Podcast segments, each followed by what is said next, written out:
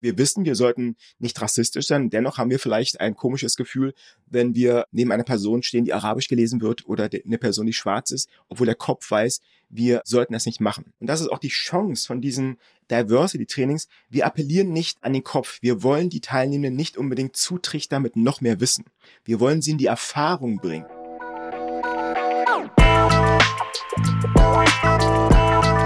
Macht's gleich. Weg mit Sexismus in den Medien. Ein Podcast von ProQuote.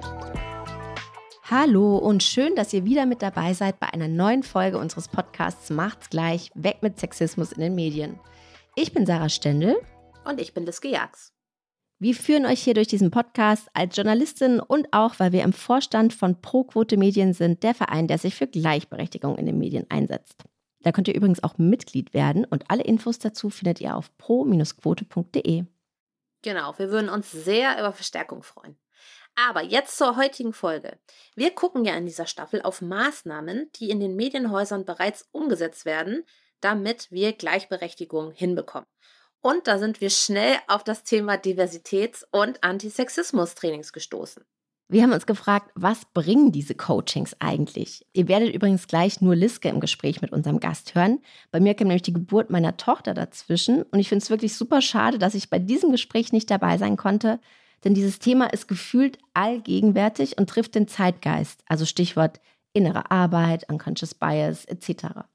Ja, aber was passiert denn eigentlich bei solchen Trainings überhaupt? Und sind die nicht oft einfach nur ein Feigenblatt, mit dem sich Redaktionen schmücken, so nach dem Motto, ja, ein Training im Jahr und das Thema Diversität ist dann noch abgehakt? Oder können wir sie wirklich als so eine Art Revolution von innen betrachten? Ich habe jemanden gefragt, der es wissen muss, Andreas Hartwig. Andreas ist Diversity- und Antisexismus-Trainer und das schon seit 15 Jahren, also wirklich noch lange bevor Gerechtigkeitsthemen eine größere Lobby hatten. Er und sein Team geben Workshops in ganz Deutschland und sind auch in vielen großen Medienhäusern unterwegs. Die waren zum Beispiel schon beim ZDF, beim WDR und auch dem NDR. Ja, Andreas hat mir erzählt, was er da so erlebt, wann und warum er Aufträge zu Coachings sogar auch mal ablehnt. Und er erzählt, was er von den Maßnahmen beim Springer Verlag hält, die nach dem Fall Reichelt ergriffen wurden.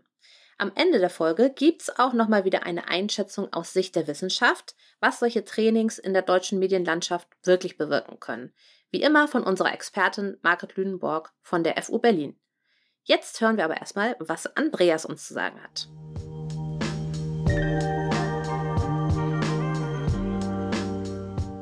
Andreas, schön, dass du heute unser Gast bist.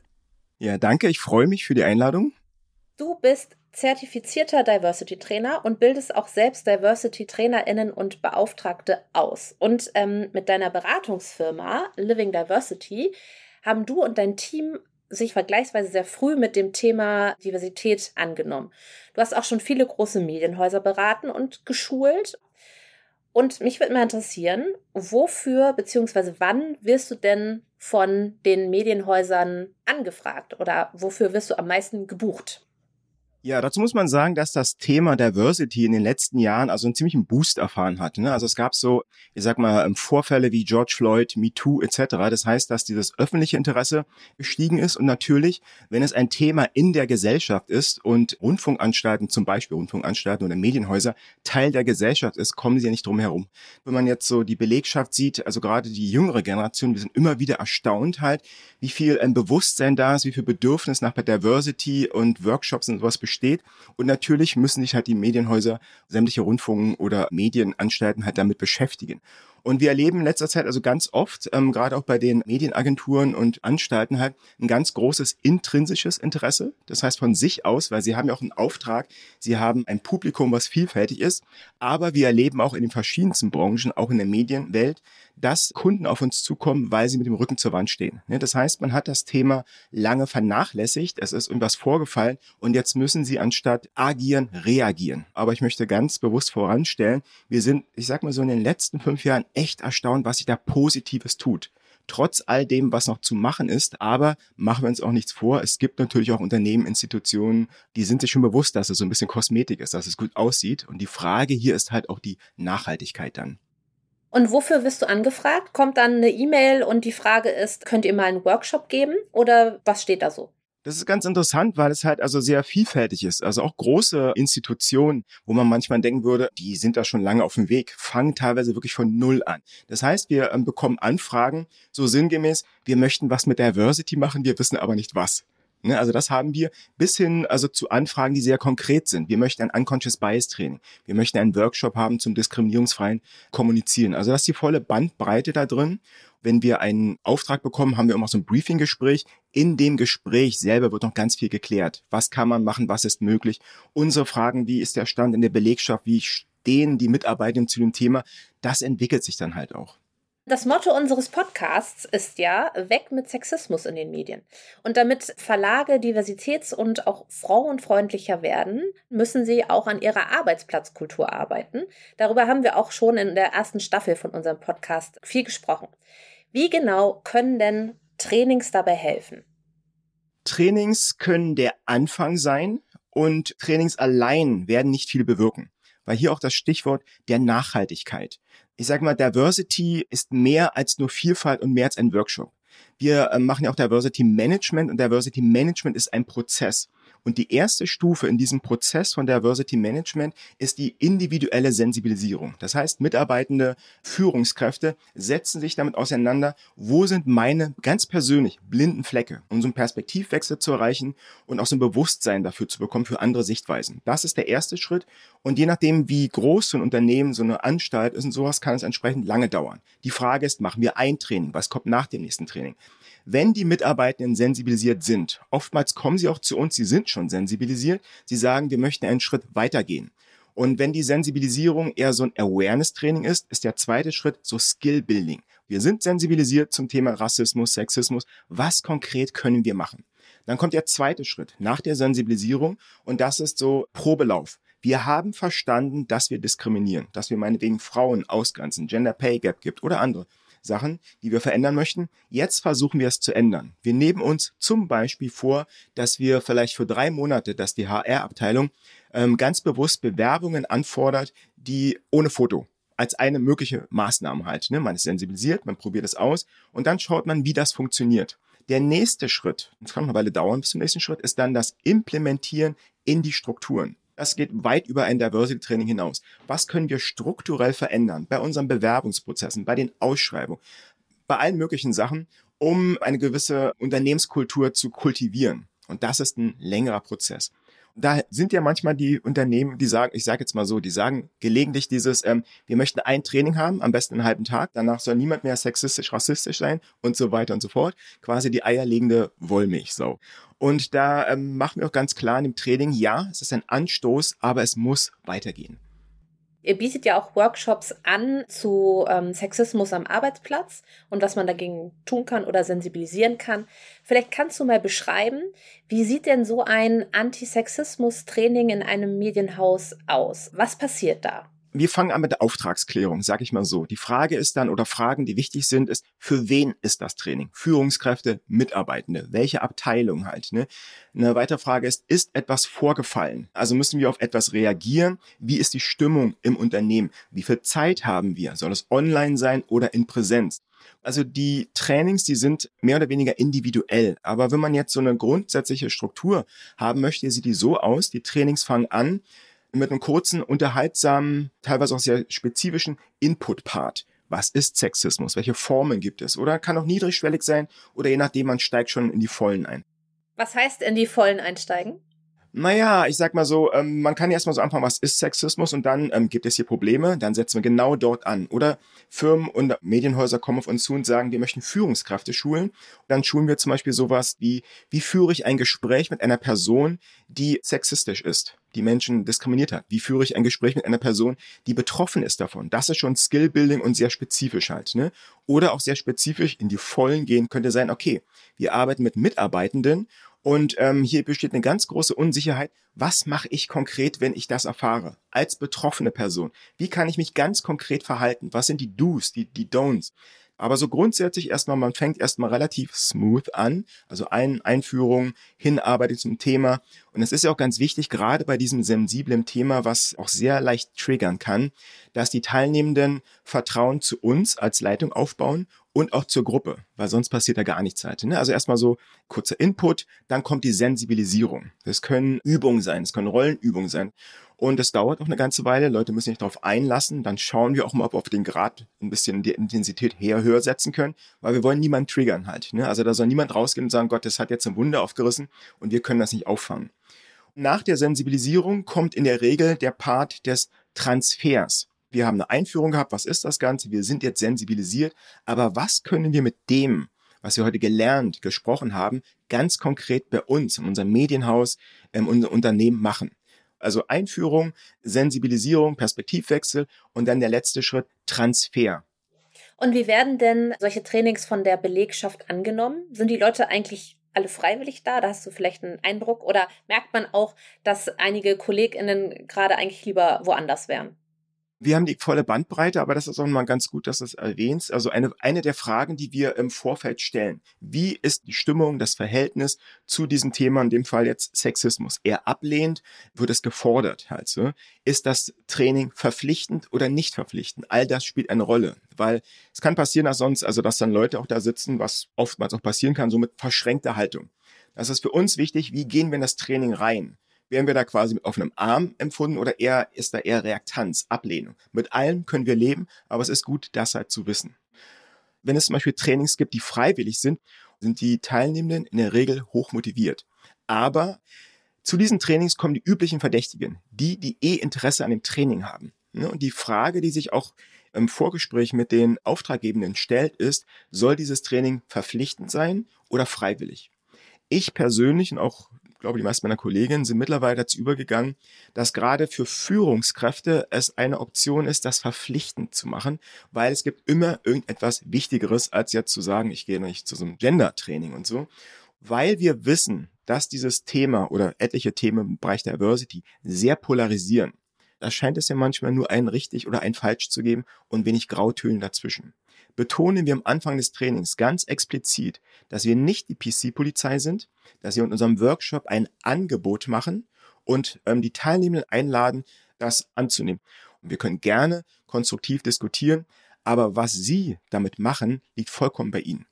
Mhm. Und diese Haltung hat sich bewährt, weil wir wurden auch schon das ein oder andere Mal von Auftraggebenden gebucht und da waren vorher Trainer, Trainerinnen drin, ich sag mal, die haben das Thema im Grunde genommen verbrannt.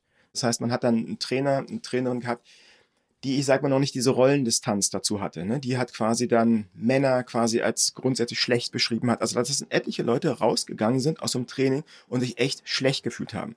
Die Leute haben wir dann verloren. Wir wollen ja nicht unbedingt die Leute überzeugen, die eh schon überzeugt sind. Die wollen wir bestärken.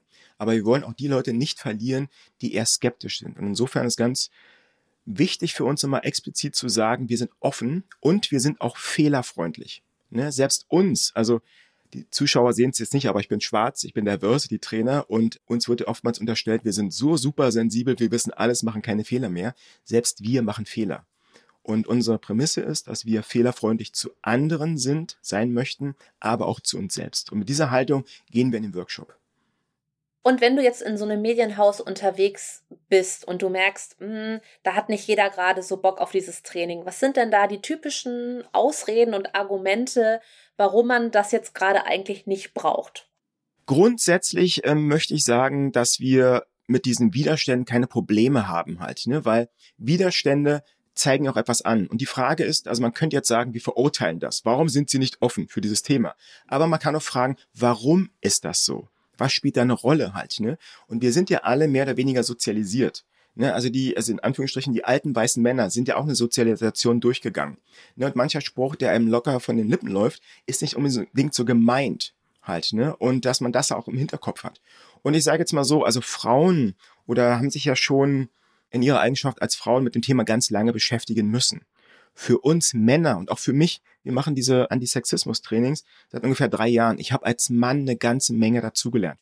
Und wenn ich manchmal so in Workshops bin, wo viele Männer auch so drin sind, oder ich habe auch mal besucht ein, ähm, eine Männergruppe, ey, ich habe echt gedacht, ich bin hier unter Urmenschen. Ne? Also das heißt also, es fehlen die Worte, es fehlt das, ne? also dieses, was ist meine Stellung als Mann? Ich weiß, dass diese Haltung da ist und auch eine gewisse Hilflosigkeit halt, ne? trotz allem auch bewussten Sexismus. Und insofern, ähm, wenn da auch ganz viele Widerstände manchmal sind, thematisieren wir sie, die. Warum ist das so? Weil genau dieser Widerstand zeigt uns ja auch an, wo wir stehen. Also der kann durchaus konstruktiv sein. Aber was auch ganz wichtig ist, das heißt nicht, dass wir alles tolerieren. Wir machen auch ganz klar in so einem Training, das ist ein geschützter Raum und was sind mögliche Grenzen. Wir können gerne kontrovers diskutieren, aber ähm, wir wollen Respekt Anerkennung auch der Erfahrung anderer haben. Ne, der, der Erfahrung von Menschen, die jetzt ähm, schlechte Erfahrungen gemacht haben mit Sexismus, also negative Erfahrungen gemacht haben, aber auch vielleicht, aber auch eine Anerkennung der Erfahrung von Menschen, die sich nie damit beschäftigen müssen und nach außen erstmal naiv erscheinen, nicht nachvollziehen können, warum, oder dann diese Äußerung kommen, aber warum habt ihr euch so? Ich sehe keine Farben, ich sehe keine Geschlechter, ich sehe nur Menschen. Ne, was ja nicht selten kommt, dieses Argument. Und erinnerst du dich dann an ein Coaching, wo du richtig gemerkt hast, da hat es jetzt bei einer teilnehmenden Person Klick gemacht? Ja, das sind so für uns, für mich so die Highlights. Also dieses, wo man wirklich merkt, ähm, auch in der Körpersprache, die sitzt dann so verschränkt da und man sieht so im Gesichtsausdruck, naja, so dieses, was will der oder die uns erzählen halt, ne? Wenn man dann so im Laufe des Tages so merkt, die Körperhaltung lockert sich auf. Sie gucken interessiert, fragen nach, wo ich sagte, wow, das ist gut. Das ist ein Ausgangspunkt. Jetzt sind sie offen. Wir wissen nicht, was passiert nach diesem Workshop, aber für diesen Moment waren sie offen gewesen. Und sie honorieren auch dieses, was ich anfangs sagte, diese Haltung, wir sind fehlerfreundlich. Viele, die jetzt nicht diesen Bezug zu diesen Trainings haben, Antisexismus-Trainings oder Diversity-Trainings, die haben ja auch so ein bisschen so diese Befürchtung, ich möchte mir nicht den Mund verbrennen. Und ich sage lieber gar nichts, anstatt ich jetzt hier als Rassist oder Sexist gebrandmarkt werde. Diese Angst wollen wir ihnen nehmen.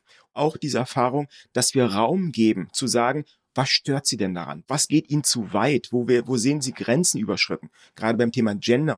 Dafür Raum zu lassen wird honoriert und weil du mich gefragt hast, dann so Erfolgserlebnisse, schöne Erlebnisse ist, wenn man merkt, Menschen öffnen sich und gehen auf andere zu und sagen, stimmt, das habe ich gar nicht so betrachtet. Und nochmals mehr, wenn es Führungskräfte sind, wo man davon ausgehen kann, ah, jetzt gab es hier einen Aha-Effekt und im Idealfall wird das weitergetragen ins Team, wie so ein Domino-Effekt ein Stichwort, das häufig rund um solche Coachings fällt, ist ja auch das Thema Inner Work. Warum ist denn diese individuelle Arbeit so wichtig, wenn es um Diskriminierung geht? Nehmen wir mal alle Ismen, Rassismus, Sexismus, Homophobie und so weiter und so fort. Im Grunde genommen wissen wir alle, was wir sagen sollten und nicht sagen sollten. Ne? Also wir sind also sozialisiert, wir haben den Koran, die Bibel, alles Mögliche, ne? also so, so Leitlinien, wie man sein sollte als guter Mensch. Mal ganz vereinfacht gesagt halt. Ne?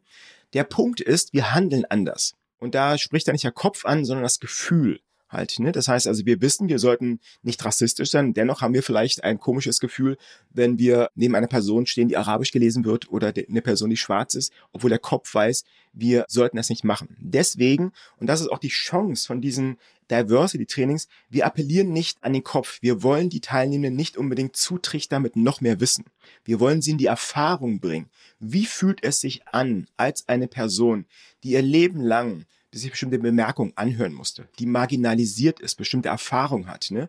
Damit erreichen wir die Leute im Gefühl. Man kann es nachvollziehen.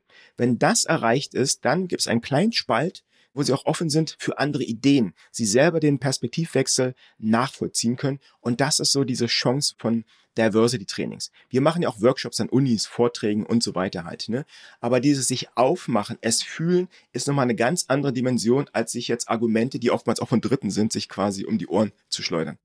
Ich habe vor ein paar Jahren mal zu Sexismus im Politikbereich recherchiert und in einer bestimmten Institution, die ich mir angeschaut habe, war es so, wenn ein sexueller Übergriff passierte, und da gab es einige, wurde danach einfach einmalig für alle Mitarbeitenden ein verpflichtendes Antisexismus-Seminar angeordnet. Und dann war die Sache quasi abgehakt. Ich sehe schon, du, äh, du musst äh, grinsen. Mhm. Was muss denn passieren, damit so ein Training überhaupt nachwirken kann und auch wirklich den Arbeitsalltag verändert? Du hast schon gesagt, ihr macht das über mehrere Stufen. Aber wie schafft ihr es, dass es wirklich was bringt, naja, ich sage jetzt mal, so sage ich auch unseren Teilnehmern, die wir ausbilden als Diversity-Trainer, Trainerin halt, man sollte nicht in so ein Training hineingehen und denken, ich gehe da einmal hin und verändere das Unternehmen oder die Welt.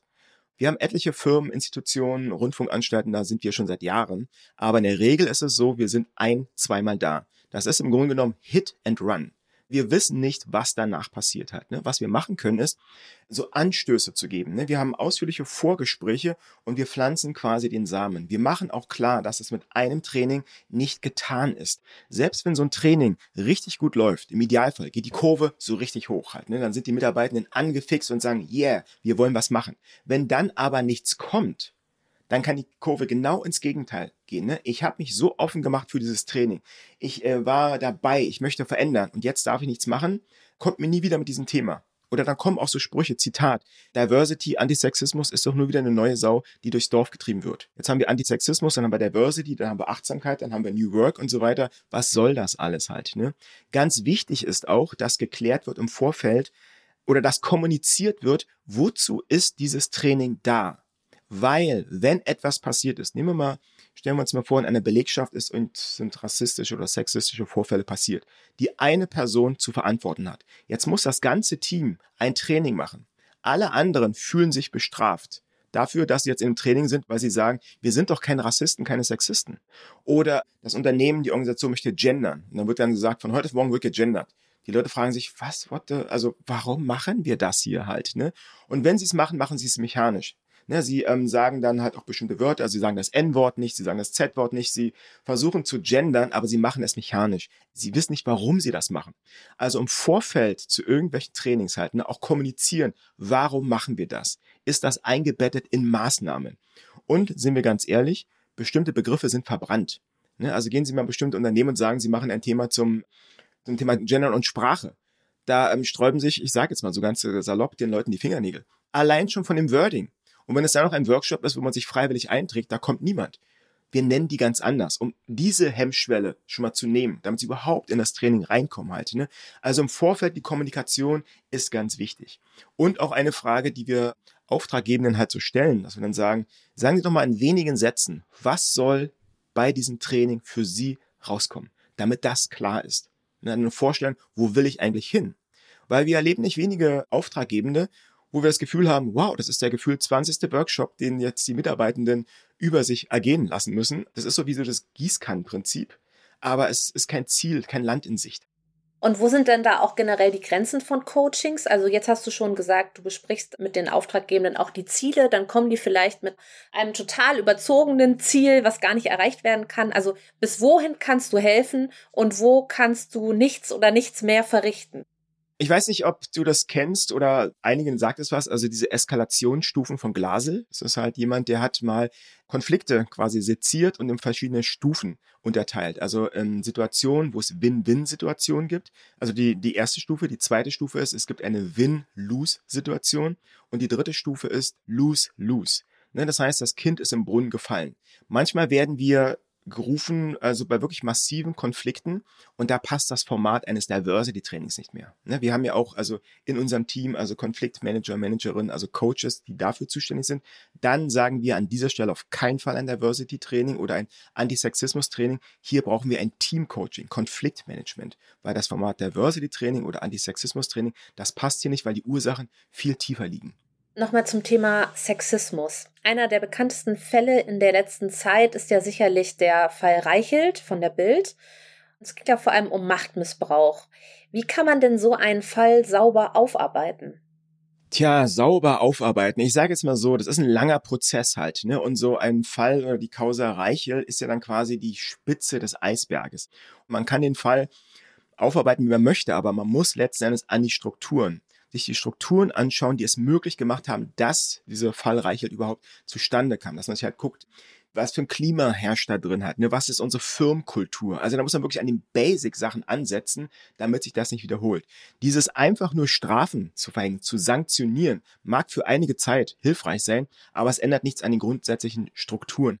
Für einige Unternehmen in der Medienbranche, und wir kennen etliche, für die wir arbeiten, war das, ich sage jetzt mal so, ja so tragisch und drastisch wie das ist, der Wake-up-Call, den die gebraucht haben. Um wirklich dann auch Veränderungen zu initialisieren. Dass man halt also so guckt, wie sieht das Team aus, wie ist die Struktur, wie gehen wir mit bestimmten Themen um, wie positionieren wir uns zu diesen bestimmten Themen halt. Ne?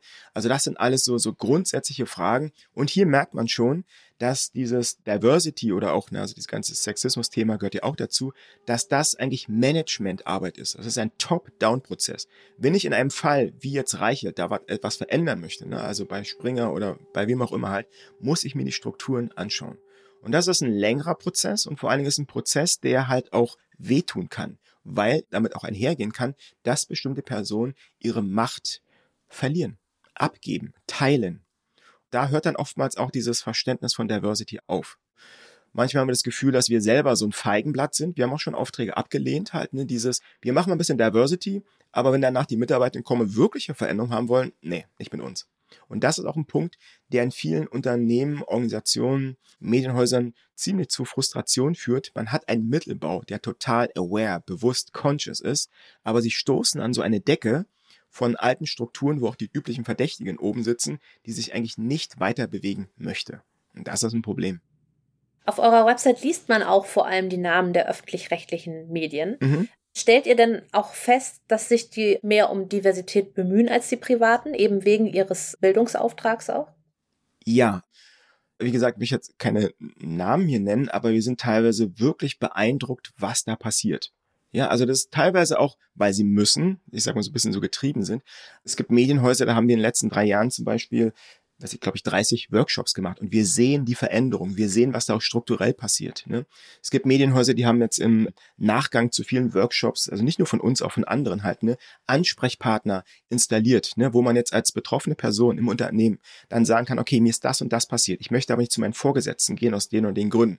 Dass da so eine Liste gibt von teilweise über 80 ausgebildeten Ansprechpartner und Partnerinnen, die jetzt mit denen man sich unterhalten kann, die einen auch weiterverweisen können. Also da passiert eine ganze Menge. Und dennoch ist noch ganz viel Luft nach oben. Ja, aber wow, was sich da schon bewegt, das klingt echt super. Und dennoch ist es so, Bedarf besteht halt. Ja, und gerade bei den Medienunternehmen ist es halt auch so, dass wenn da etwas passiert, im Positiven wie im Negativen, es verbreitet sich ja sehr schnell. Es wird ja sehr schnell kommuniziert halt. Ne? Also, dass man gerade als Medienunternehmen nochmal eine Pflicht, weil man ist im öffentlichen Fokus ich sage mal, bei einem Unternehmen aus der Stahlwirtschaft ähm, mag es vielleicht nicht so brisant sein, aber Medienunternehmen sind ja per se, stehen im Rampenlicht.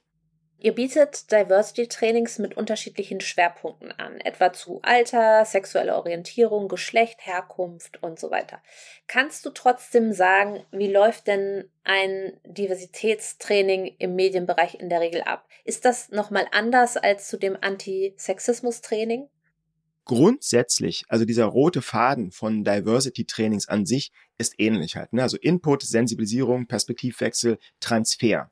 Aber die Feinheiten, die thematischen Schwerpunkte, die gesetzt werden, die variieren von Unternehmen zu Unternehmen, aber auch nochmal vom Thema her. Das Thema ähm, Sexismus und Gender, da gibt es oftmals eine, ich sag mal so, besondere Herausforderung, dass je höher man in die Hierarchien geht, also mehr Männer hat. Ich hatte auch letzte Woche erst zwei Trainings gehabt und mit Führungskräften und wir haben auch natürlich über Gender und Sexismus gesprochen und in der Runde, wir waren so glaube ich 13, 14 Personen gewesen, waren in der einen Tag eine Frau, an dem zweiten Tag waren zwei dabei halt. Ne? Und das ist natürlich die Frage, wie bei anderen Trainings auch, wenn wir einen Workshop zu Gender machen und da sitzt nur eine Frau drin oder wir machen einen Workshop zu Rassismus, da sitzt nur eine Person of Color drin. Wie gehe ich das Thema an, so dass die Person sich nicht unwohl fühlt und alle fragen, ist das wirklich so? Welche Beispiele kann ich nennen? Also das sind so dann nochmal spezifische Feinheiten, auf die wir dann halt auch Rücksicht nehmen müssen. Hast du noch weitere äh, Positivbeispiele? Also wo hat sich nach Diversity Trainings und anderen Bemühungen echt was verändert? Ja, da fällt mir gleich ein Beispiel ein. Es ist hier ein Unternehmen aus der aus dem IT-Bereich, ein Unternehmen hier in Berlin. Die haben mehrere Pendancen, aber auch einen in Berlin. Für die wurde ich engagiert für drei Trainings und der Schwerpunkt war gewesen, Diversity allgemein, aber auch hier Rassismus und im Speziellen, wie gehen wir um wenn wir konfrontiert werden oder unsere Mitarbeitenden von Rassismus, der von unseren Kunden ausgeht. Gerade so im Außendienst oder im Telefon, im telefonischen Bereich. War auch teilweise recht emotional gewesen und ich war total beeindruckt. Zu jedem der drei Trainings kam der Chef rein, also in die Workshop und hat gesagt, Wir sind ein Unternehmen, was prosperiert, uns geht es gut. Wir sind nicht auf jeden Auftrag angewiesen. Wenn ihr das Gefühl habt, ihr werdet rassistisch, sexistisch, wie auch immer beleidigt, ihr habt die Möglichkeit, das Gespräch zu beenden, aufzulegen, es an einen anderen Kollegen weiterzureichen und zu sagen, wir stehen nicht für diesen Sexismus und Rassismus. Ich dachte, wow, wie cool ist das denn halt, ne? Weil das auf der einen Seite verschafft den Mitarbeitenden Sicherheit, weil viele in dem Unternehmen zum Beispiel, die haben sich gefragt, naja, wenn ich jetzt das auflege oder dem Kunden meine Meinung sage, verlieren wir den Kunden, dann bin ich daran schuld. Und die wissen jetzt als Führungskraft, als mitarbeitende Person, dass sie das Unternehmen, die Geschäftsleitung hinter sich haben. Aber es war noch nicht alles gewesen halt. Ne? Also die Workshops wurden super gut aufgenommen und da ist auch eine Menge intern passiert halt. Ne? Und ich habe dann, glaube ich, so ungefähr so zwei Monate später haben wir nochmal gesprochen und da haben sie mir ein PDF geschickt mit so einem Code of Conduct, wo explizit gesagt wurde, wir stehen hinter euch, wenn das und das passiert, dann könnt ihr das machen, das ist unsere Philosophie und für uns stehen die Mitarbeitenden im Vordergrund, noch vor den Kunden. Bei mir sind fast die Tränen gekommen halt, ne? also das war toll. Hier sind wir auf eine Belegschaft gestoßen, die wirklich ein Verständnis dafür hatte, die Probleme hatten, die sie erkannt haben und aktiv gesagt haben, wir wissen nicht, was man machen kann, wo es hingehen soll. Wir wissen aber, es soll sich etwas ändern und wir starten mit einem Workshop. Das heißt also, konnte da ganz etliche Impulse geben und das Tolle ist ja im Grunde genommen, wenn wir uns entbehrlich machen können. Ich mag mal dieses Bild von diesem Dominostein, den man anstößt. Ne, also es gab diesen Anstoß und wow, da kommt eine ganze Menge zurück dann halt. Und das finde ich immer so diese, diese Highlights in unserem Job. Hast du denn so ein Beispiel auch aus der Medienlandschaft? ist ein positives Beispiel, deswegen kann ich es, glaube ich, auch den Namen nennen des Kunden. Wir waren mal auch in Hamburg bei Jung von Matt. Und Jung von Matt, die haben also eine ganze Abteilung, wo sie Azubis selber ausbilden. Und da kam von den Azubis selbst dieses, dass sie gerne mal ein Diversity Training machen würden wollen. Und das war so in der Corona-Zeit gewesen oder so, als Corona so ausgeklungen ist. Und viele der Jugendlichen halt, also die hatten aufgrund von Corona ihre sozialen Kontakte waren eingeschränkt. Sie konnten kaum noch rausgehen und die waren echt also frustriert gewesen. Und die konnten in dieser Zeit bei Corona, in, sie hatten ganze Etage gehabt, bei Jung und Matt wohnen, leben. Da kamen einige in Hausschuhen, im Puscheln zum Workshop. Die, die frühstücken, die essen gemeinsam. Ich dachte, wow, das ist cool halt. Ne?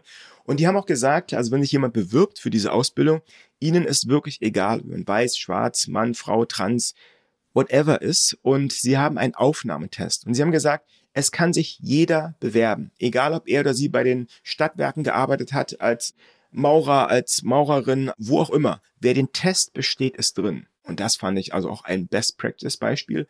Und wir waren wieder mal, als wir dann den Workshop gemacht haben mit meiner Kollegin zusammen, total erstaunt, wie aware, bewusst die waren. Die kannten die Begriffe, die haben sich positioniert, die haben auch Forderungen an ihren Ausbilder gehabt.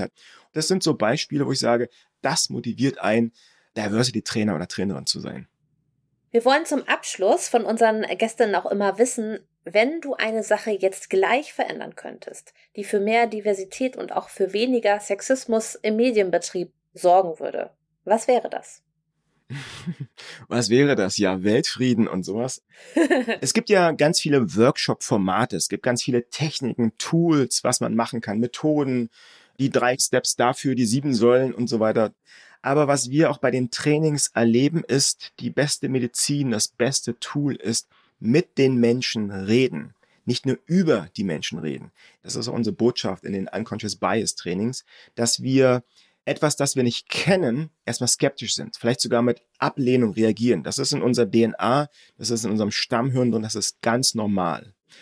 Was dazu beiträgt, ähm, dieses zu überwinden und letzten Endes auch die Menschheit friedlicher zu machen, Menschen umgänglicher zu machen, Toleranz erlebbar zu machen, ist auf Menschen zugehen. Sprecht mit den Menschen, schaut ihnen in die Augen, sprecht nicht über die Menschen, sondern mit den Menschen. Also schafft Begegnungsstätten halt, dann erledigen sich manchmal Sachen von ganz allein. Viele, die in irgendeiner Weise marginalisiert sind, sei es aufgrund der Hautfarbe, sei es aufgrund ihrer sexuellen Identität, wie auch immer halt, ne, die kennen dieses. Ach, du bist ja gar nicht so, wie ich dachte, weil sie den persönlichen Kontakt haben. Und wenn ich einen Wunsch hätte, etwas ändern könnte, wäre das die Bereitschaft von Menschen auf andere zuzugehen, wirklich das Gegenüber zu sehen, den anderen und nicht diese Bilder, die wir alle von anderen haben, über die Medien, über das Hörensagen etc. Das wäre mein Wunsch. Ja, ein super Tipp zum Schluss. Miteinander reden hilft. Also, lieber Andreas, vielen Dank für das Gespräch. Ich danke.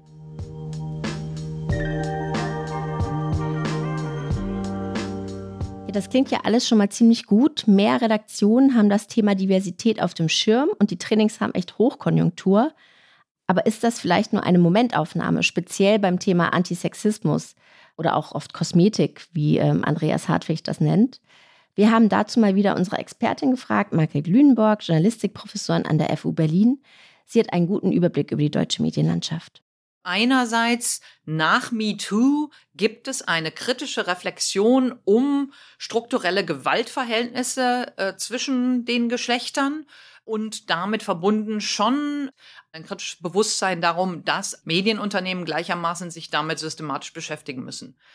Aber gleichzeitig finden wir in den unterschiedlichen medialen Angeboten sexistisch, misogyne bis radikal antifeministische Positionen in einer Lautstärke und Öffentlichkeit, die vorher kaum denkbar gewesen wäre ich halte es für ganz wichtig, genau dieses Spannungsverhältnis und diese Widersprüchlichkeit gleichzeitig im Blick zu haben. Denn es wäre eine Verklärung zu meinen, weil bestimmte Worte, Diversität, Antisexismus in bestimmten Vorträgen oder äh, Statements verwandt werden, dass damit tatsächlich sexualisierend diskriminierende Strukturen verschwinden würden.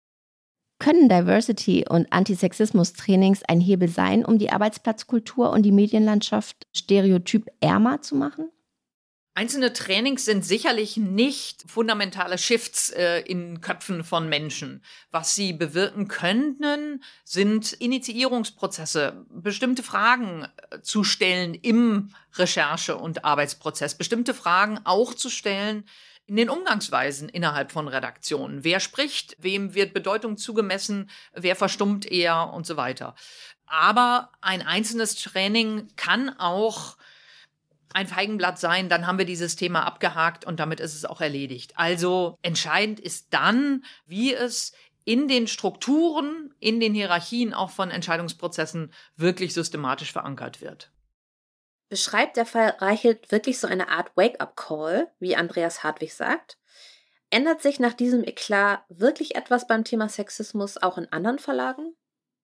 Wir haben alle im Hause Springer erlebt, wie man einerseits eine Compliance-Abteilung hat und sich mit einer Menge Rhetorik schmückt, äh, wie kritisch und sensibel man mit der Belegschaft umgeht und währenddessen der Chefredakteur der Bild-Zeitung sexualisierte Machtausübung par excellence über Jahre betrieben hat und das lange Zeit eben auch von der Verlagsleitung gedeckt wurde. Das heißt, selbst die Etablierung von Strukturen wie einer Compliance-Abteilung bedeutet, wenn das von der Hausspitze nicht mit entsprechender Dringlichkeit und Relevanz versehen wird, eben erstmal gar nichts. Also entscheidend sind dann tatsächlich die Taten, die darauf folgen, damit es dahin kommt, dass es ein Bewusstsein dafür gibt, okay, an der Stelle müssen wir uns verändern, äh, braucht es ja vielfältige Initiativen außerhalb von Medien, innerhalb der Gesellschaft, der Zivilgesellschaft, aber auch von Akteurinnen äh, in den Medien selbst. Pro Quote ist sicherlich äh, dafür genau ein gutes Beispiel. Also überhaupt die Dringlichkeit von Veränderung notwendig zu machen. Wenn ihr da draußen jetzt unbedingt noch was loswerden wollt zu dieser Folge, dann schreibt uns sehr gerne. Ihr erreicht uns über nahezu alle Social-Media-Kanäle und über unsere Website pro-quote.de. Und wenn ihr diesen Podcast gerne hört, dann empfehlt ihn doch weiter oder schreibt uns eine Bewertung. Wir würden uns freuen. Also bis dahin, macht's gut Macht's gleich. Tschüss. Macht's gleich. Weg mit Sexismus in den Medien. Ein Podcast von ProQuote, gefördert vom Bundesministerium für Familie, Senioren, Frauen und Jugend, produziert von Pool Artists.